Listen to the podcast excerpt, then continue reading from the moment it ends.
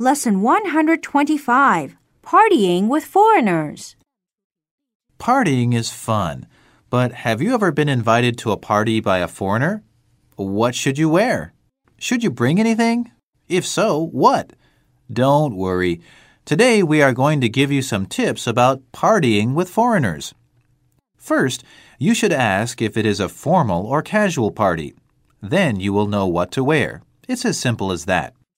At a casual party, it is customary to bring a bottle of wine or some other refreshment.